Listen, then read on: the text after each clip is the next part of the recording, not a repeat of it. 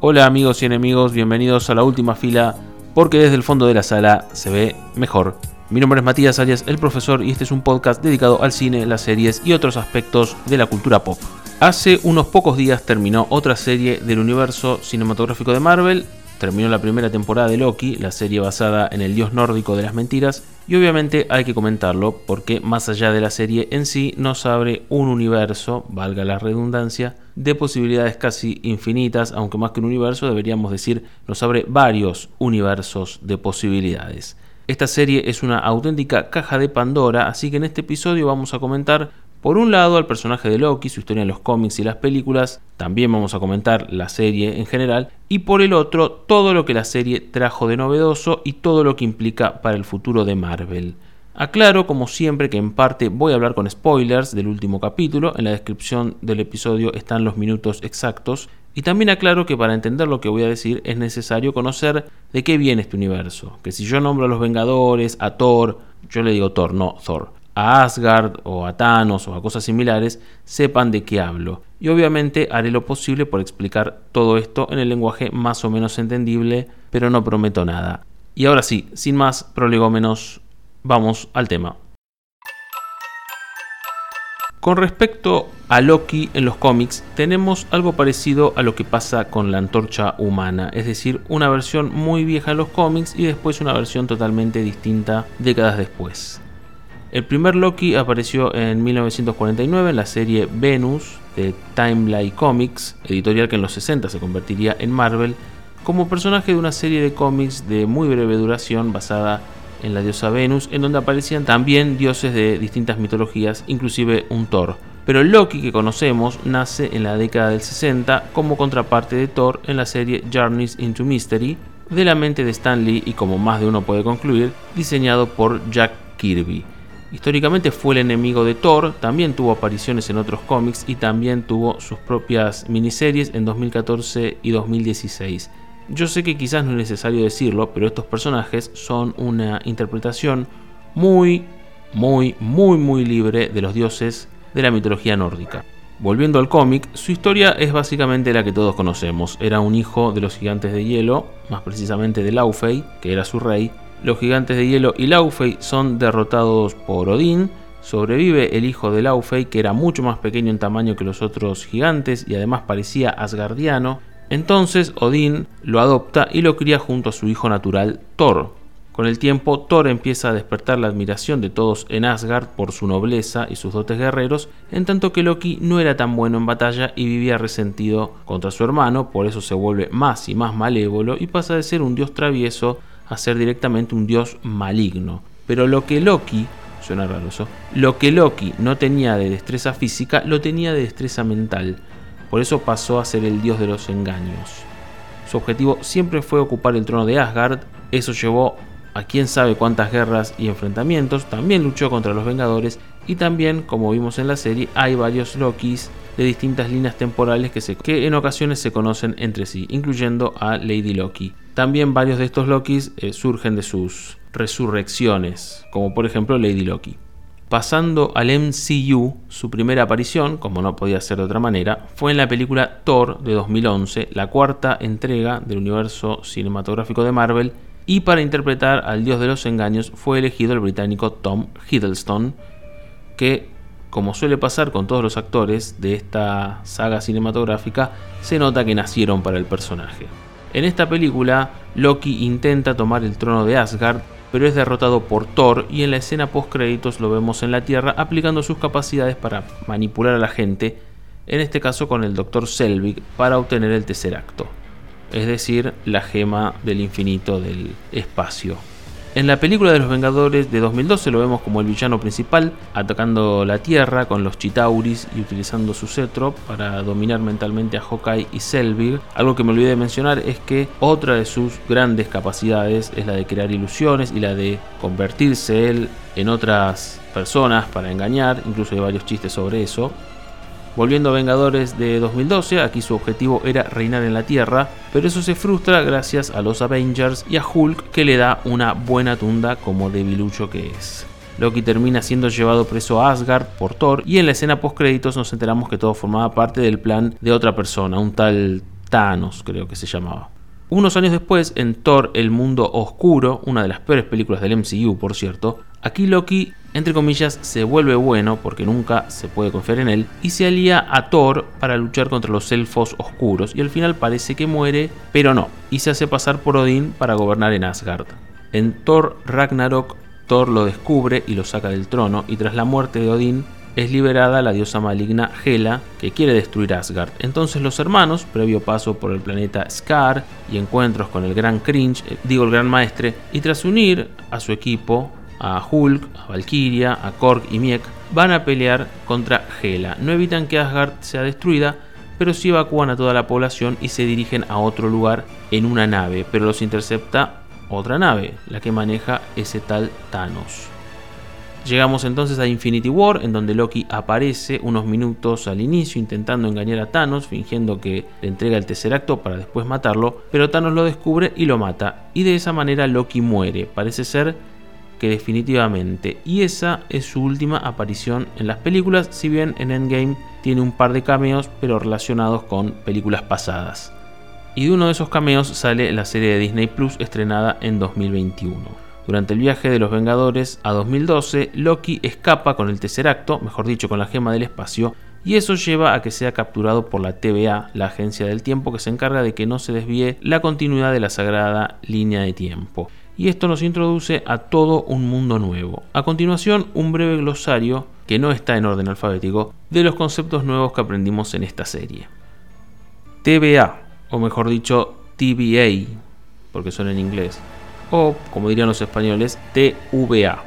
Son las iniciales de Time Variance Authority, en español es la ABT, Autoridad de Variaciones Temporales. Es una entidad que actúa dentro de nuestro universo, pero fuera del espacio-tiempo, ya que pueden viajar a distintos lugares y situaciones del pasado, presente y futuro. Su misión es la de interferir cada vez que es necesario en distintos eventos del tiempo para evitar que las cosas no sucedan como se supone que tienen que ocurrir, ya que si ocurrieran de forma distinta a la línea de tiempo de este universo, esta línea se vería modificada en su recorrido y por ende el universo se vería modificado. Sí, suena complejo, pero en la serie lo explican más fácil. Lo explican con dibujitos incluso, literalmente con dibujitos. En otras palabras, un grupo de personas que se encargan de monitorear el devenir de la historia para evitar que algo, cualquier cosa, altere su continuidad y su devenir. Y la máxima autoridad son tres figuras, casi dioses, los Timekeepers, a quienes casi no vemos en la serie. Y eso nos lleva a otro concepto, el de la sagrada línea de tiempo, que podemos definirla como básicamente la historia predeterminada para nuestro universo. Digamos, el canon del universo. Y lo que hace esta agencia, esta TVA, es evitar los fanfics. Eventos Nexus.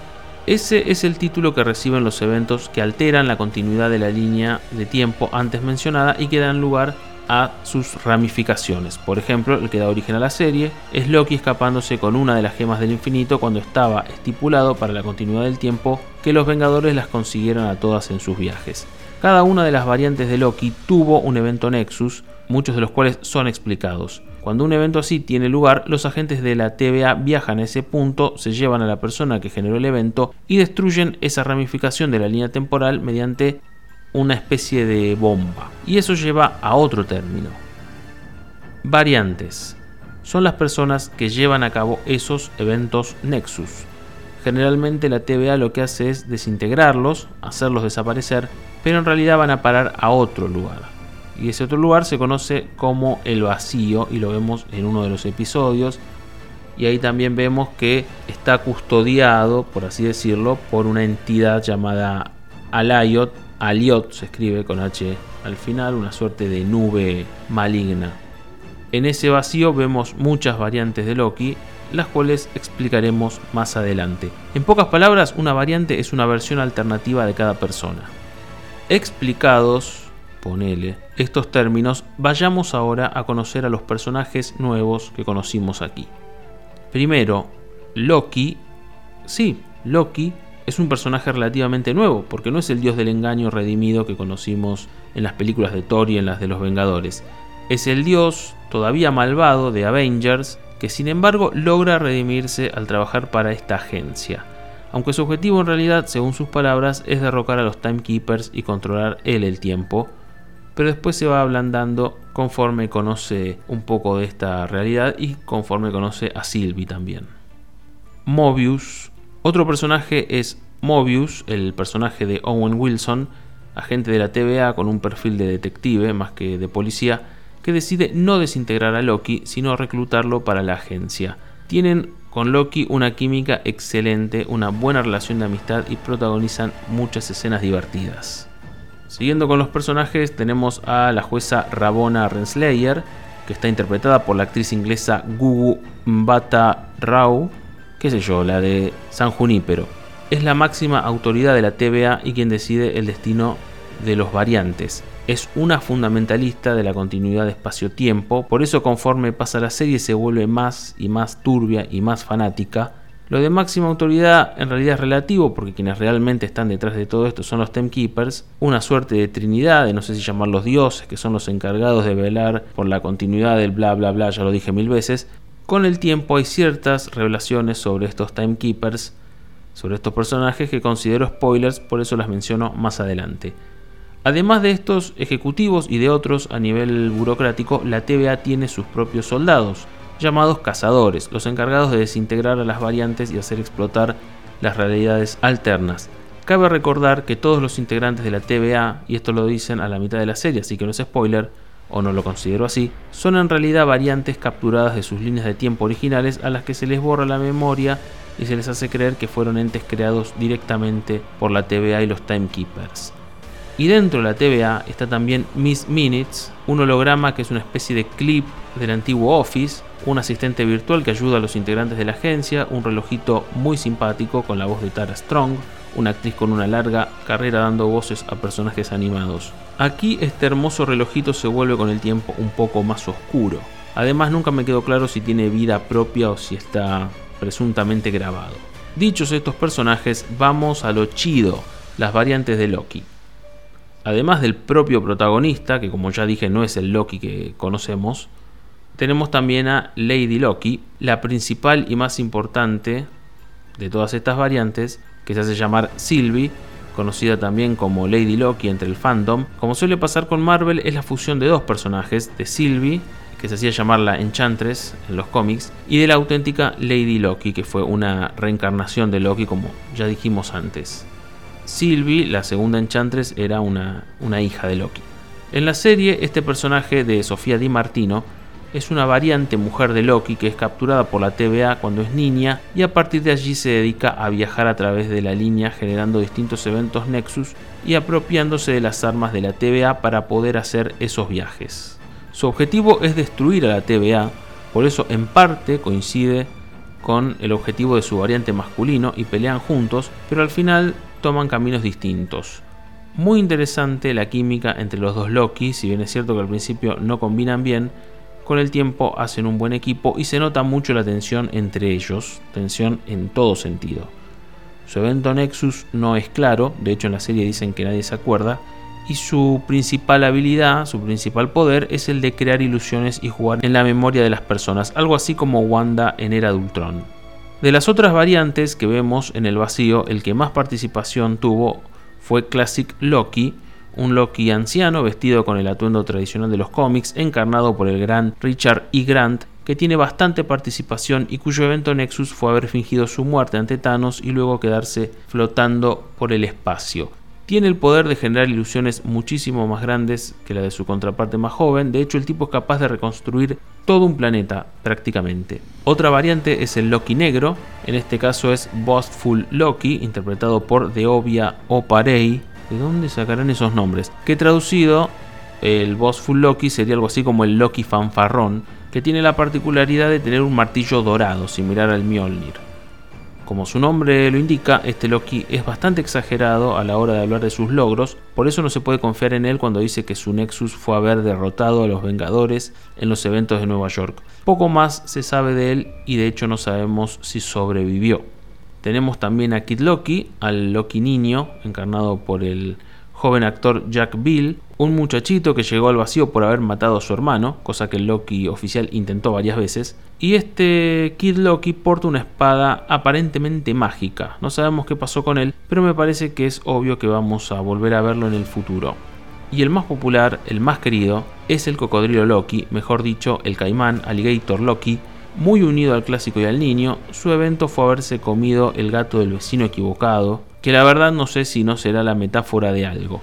Yo sé que hasta ahora el lugar de Baby Yoda, mejor dicho Grogu, del MCU era para Baby Groot, pero creo que tiene competencia.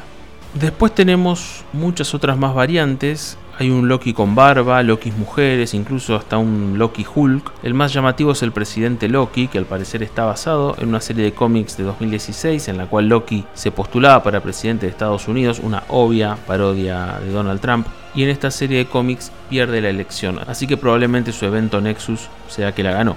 Como sea, esta reunión de Lokis a lo planeta de los Rick no es casual, siendo que tanto Loki como Rick and Morty tienen a Michael Waldron como guionista. Y en este recorrido de personajes nos falta el que aparece en el último capítulo, pero como puede ser spoiler, lo dejo para más adelante.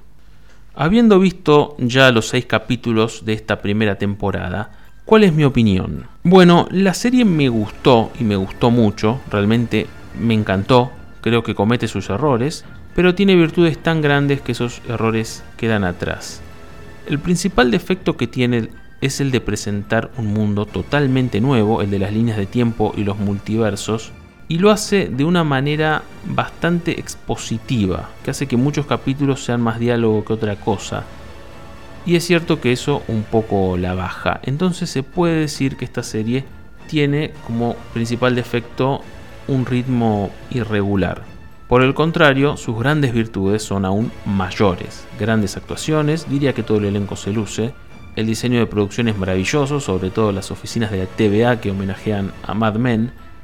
También una buena banda de sonido, buenos efectos visuales, buenas secuencias de acción, Repito, para mí lo único que resta es su desarrollo. Siento que es una serie que quizás uno o dos capítulos más le hubieran sentado muy bien. También creo que fue un error dejar tantas cosas pendientes para la segunda temporada porque no sabemos cuándo llegará y puede pasar mucho tiempo ya que el calendario del MCU está demasiado lleno.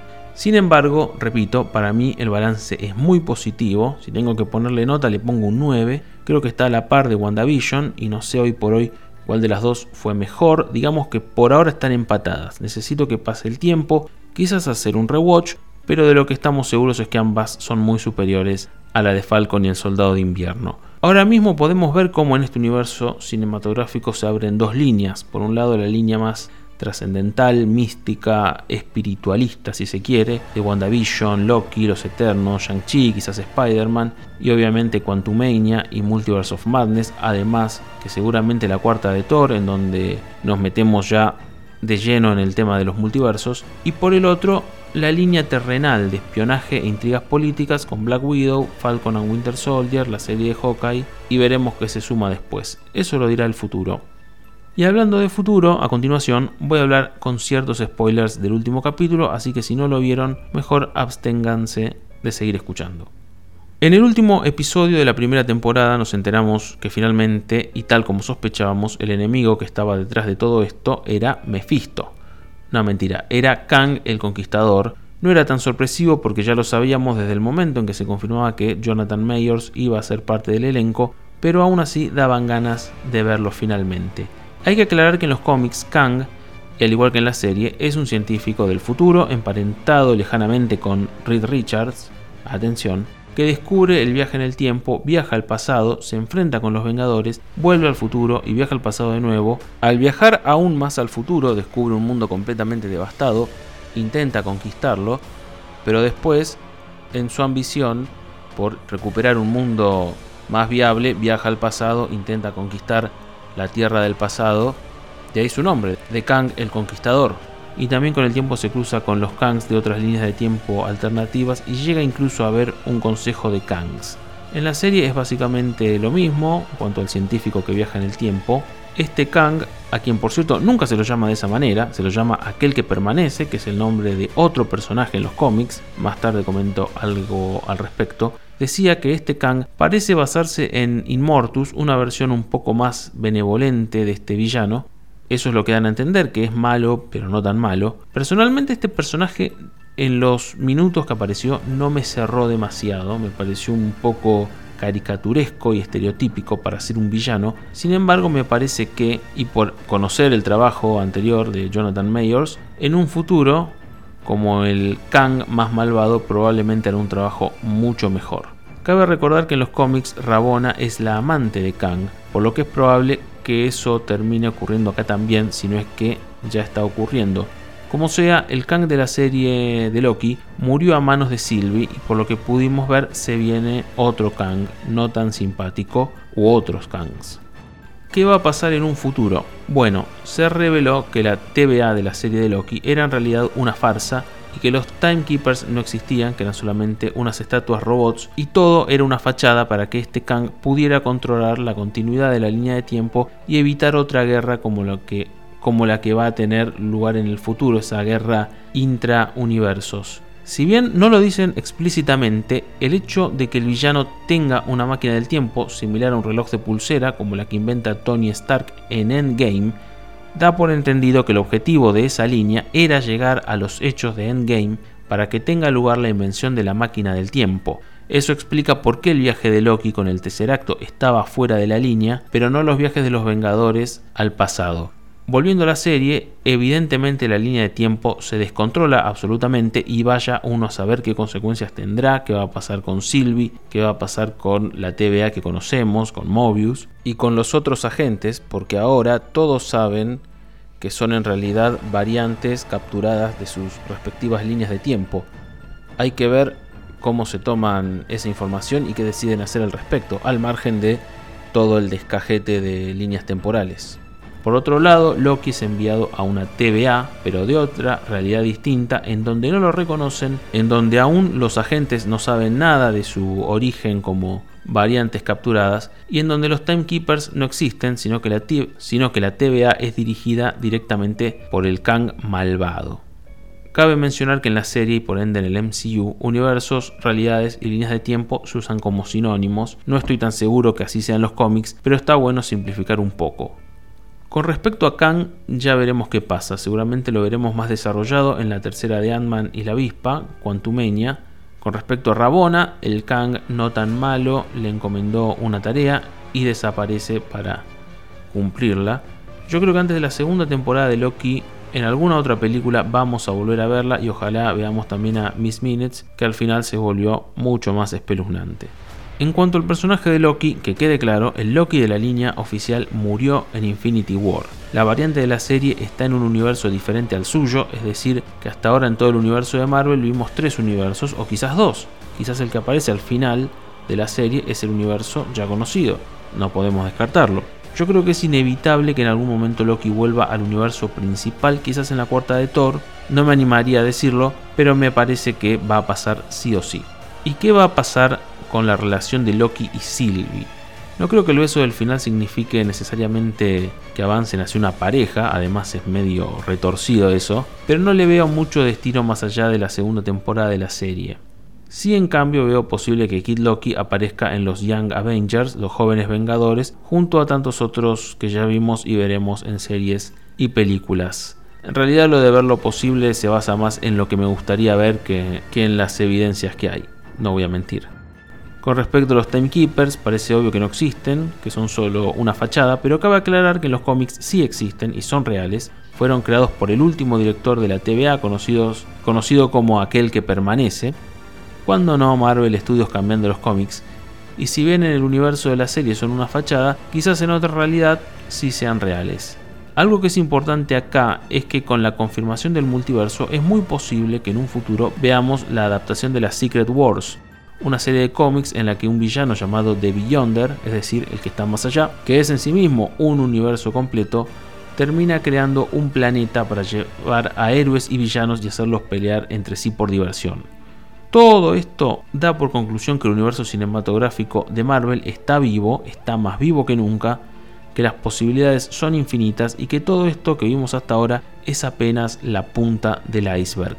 Y también da como conclusión que la cosa se está empezando a complejizar un poco, por lo que a partir de ahora en la serie sobre todo hay que empezar a prestar más atención. Para finalizar, esta serie tiene muchos principios filosóficos relacionados con el libre albedrío, yo incluso hasta le encuentro una pata científica con todo el tema de la mecánica cuántica y la incertidumbre.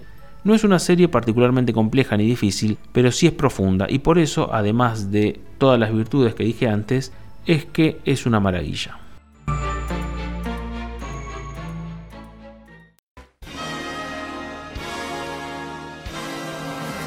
Estoy seguro que en otra línea temporal existe una versión de este podcast en la que las explicaciones de la serie de Loki hayan sido más claras que las mías.